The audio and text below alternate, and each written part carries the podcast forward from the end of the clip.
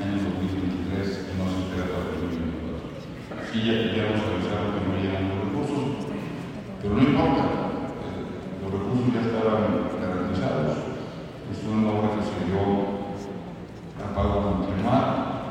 se dio una empresa muy importante, una empresa que inclusive tiene muchos nexos con Querétaro, una empresa que está haciendo entre Maya, que está haciendo bocas, que está haciendo